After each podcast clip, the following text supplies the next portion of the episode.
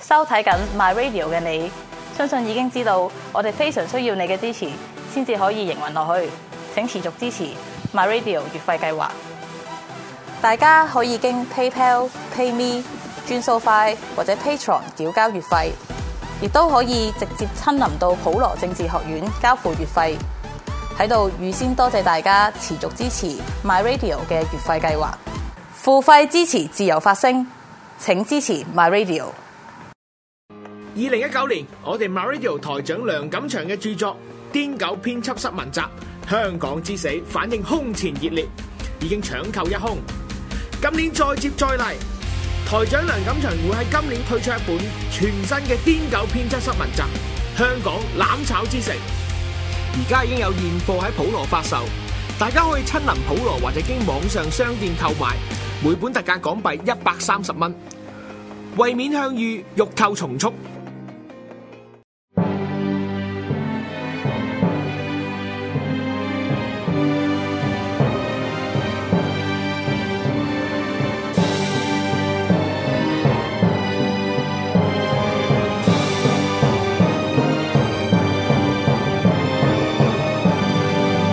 古今重要戰役一百回，主持梁錦祥、鐵男。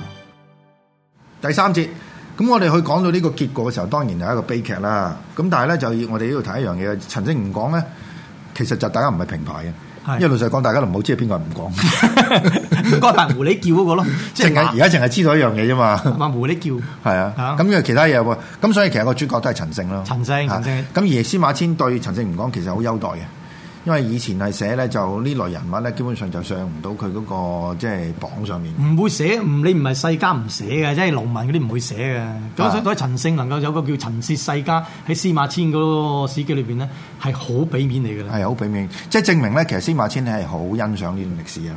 即係佢都好覺得欣賞啊佢欣賞嘅意思就係點樣？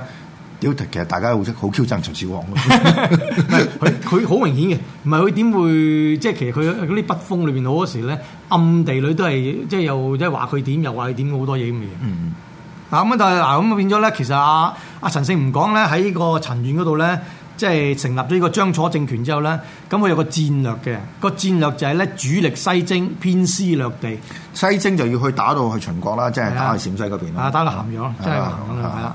咁但係咧問題就係咧，啊佢偏師略地嗰度咧就有少有少少昂昂地居，你爭地做咩咧？我唔明 啊！你點解仲點解你你唔係應該主力打敗秦兵或者秦但係呢個要搏搏你咯，佢基本上唔夠條件啊。嗯？而且如果你睇翻而家啲兵馬俑嗰啲咧，佢哋嗰個武器相安之，即係嗰、個嗰、個操練啊、陣法啊、discipline 啊，全部係相當之優秀嘅。係啊啊但人哋有人，但有人就話啊二世佢本身誒、呃即係駕馭唔到嗰班駕馭唔到駕馭駕馭唔係到啊啦嘛所以今次話阿啊阿張韓用嘅其實誒呃好、多唔係秦兵嚟喎，都係用咗好多叫做誒、呃即係受刑嘅，即係已經係誒、呃即係已經其實要坐監嘅，坐緊不過就監坐緊係啊監，但係不過同埋放人啊嘛，記得佢應該有即係喺監入邊嗰啲放人係啊出嚟放啊咗十幾萬出嚟喎，所以放咗十幾萬。咁你諗下，嗰陣時幾多人坐監？ 喂咁啊越講咪喂屌越越 似。咪 越似，唔係因為你你你而家以法治國呢種呢種弊呢呢種方法咧，即係李斯呢啲方法咧，係好多人會坐監嘅，係同埋啲連坐啊嘛，好多都係係咪先？即係你一個啊佢係犯靠呢樣嘢起家噶係嘛咯。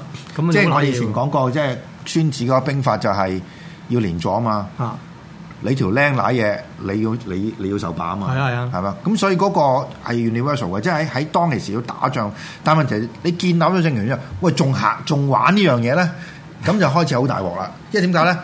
喂，大家都坐監嘅啫，係嘛？咁即係你話一出嚟嘅時候，邊個有心機同你打啫？真係啊啊不過即使係咁，都打贏咗陳即係陳勝。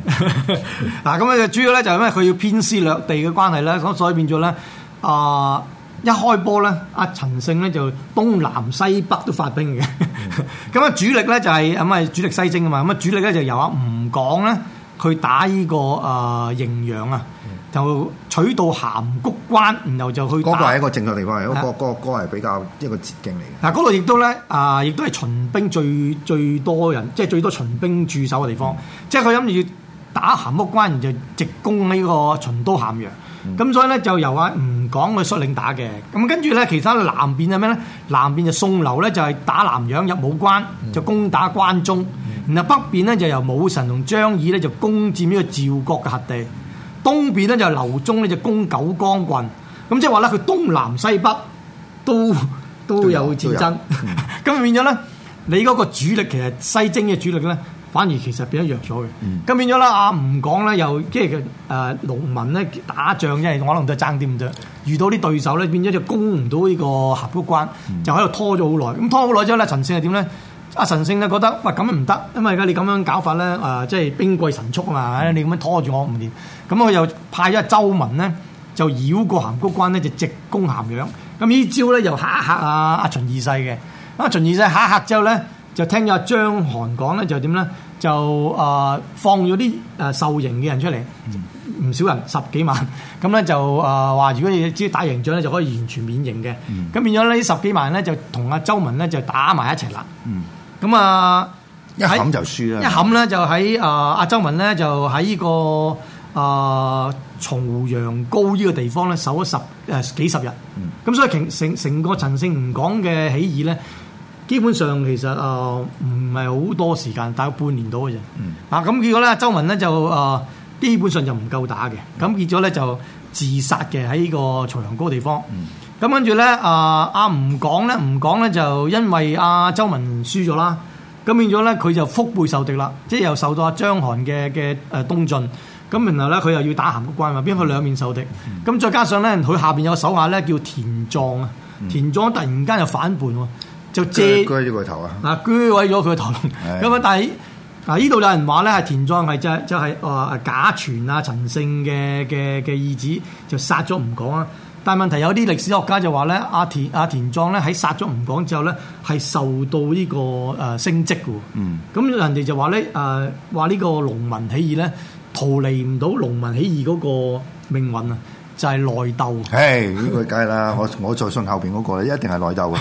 咁唔係你睇翻我哋啲咁嘅太平天國都係咁啦，係嘛啊啊即係其實逢一農民咧係咪都係可能個個唔係農民嘅，所有人都係咁樣嘅，係咪？即係所有人一有權咧，就大家係誒自己內鬥先嘅。唔係嗰啲咪贏咗即係鬥嗰人哋，人哋嗰啲醒咗 你贏，你而家未贏嘅鬥，啊係啊咁咪比較傻啲係啊喎。你俾啲朱元璋啊什麼嗰啲，唉，我打贏咗之後，我哋跟時先至慢慢鋸下啲功啲忠臣噶嘛，未未打之前都唔會鋸。呢 個咧快就係 你輸緊着用佢鋸添，我我哋鋸啦嚇。咁後來咧，跟住你啊唔講輸埋啦，跟住咧阿陳勝又敗北，一路敗就敗到邊咧？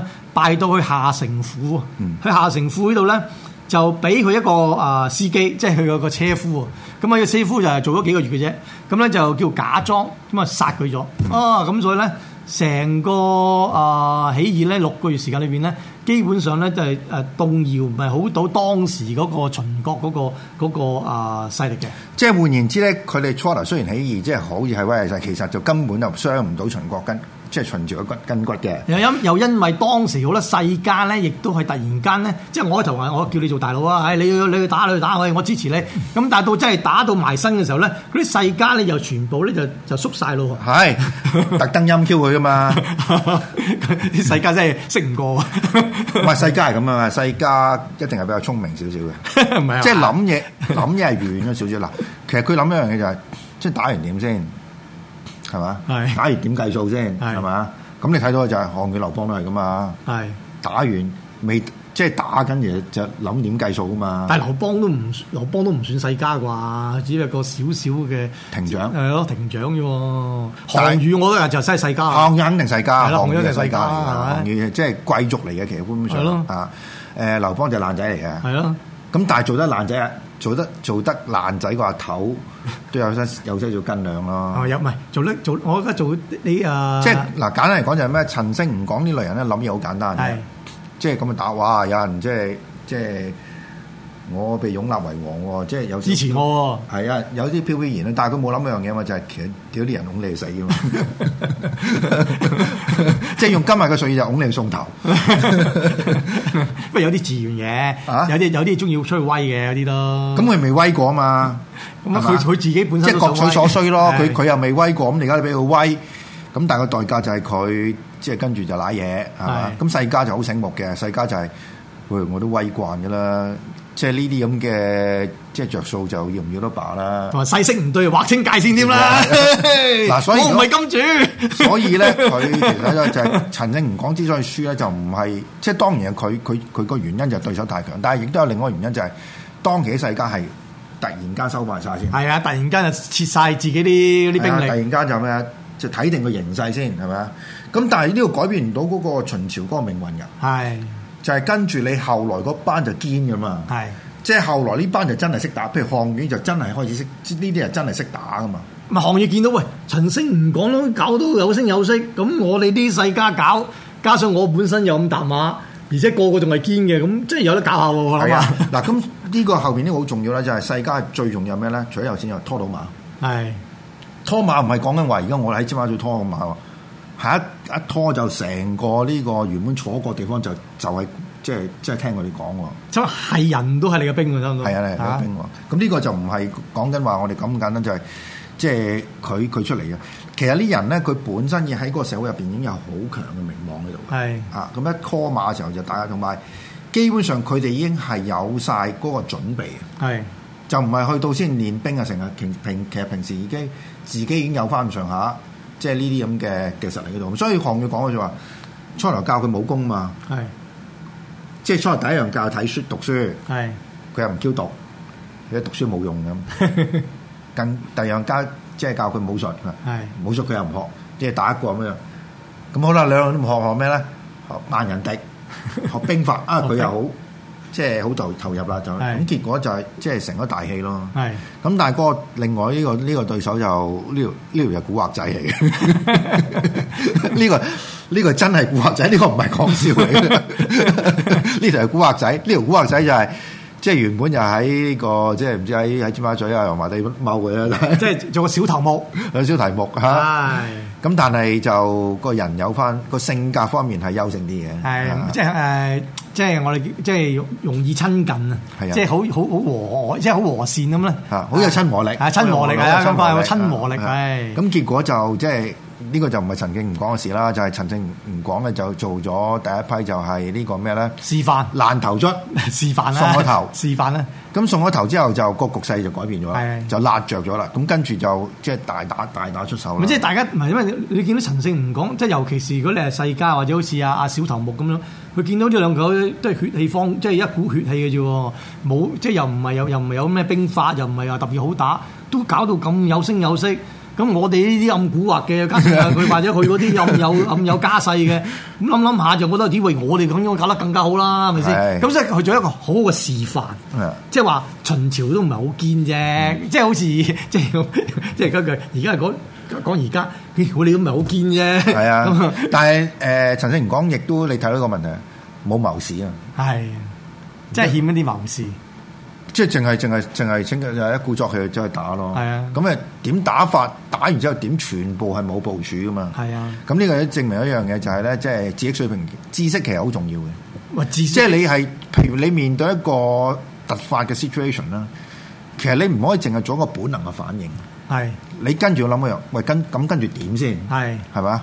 咁但係跟住點呢個又好容易令到你唔敢做好多嘢。係所以咧，呢個世界最 perfect 係咩？就係有啲好戇居人就同你送咗頭先。係 跟住咧做完啦，咁後邊話睇睇定咗就跟住先至先至搞。咁孫中山就係、即係典型嚟嘅呢個就係、係唔係從你身上學咗啦， 從你嘅經驗，我哋就學咗翻嚟啦啊。然後咧，我哋就憑你嘅經驗咧，我哋再去部署咯。係啊係啊嗱咁呢個係係啱 嘅。咁亦都有啲咁血勇嘅人咧，佢佢行前先得係啊嘅。即係歷史就係咁樣咧。其歷史其實咧，有時好似唔係唔係由聰明人行先嘅，都有啲咧比較上誒血氣方剛嘅人行先啱嘅。 即係好衝動嘅人啦啊。但係呢啲衝動嘅人就係改變咗歷史咯。係啊係啊咁結果就陳正陳正唔光嗰樣。